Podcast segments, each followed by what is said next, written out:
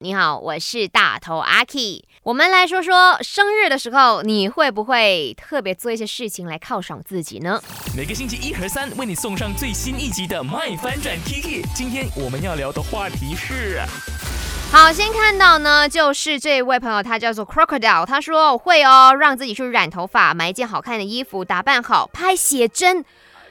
其实这个是我这几年哦。有 plan 想要做的，就是每一年记录自己的状态，可能也是慢慢逝去的老态，就是做一个记录啦。每一年不同的装扮、不同的主题或者是色系。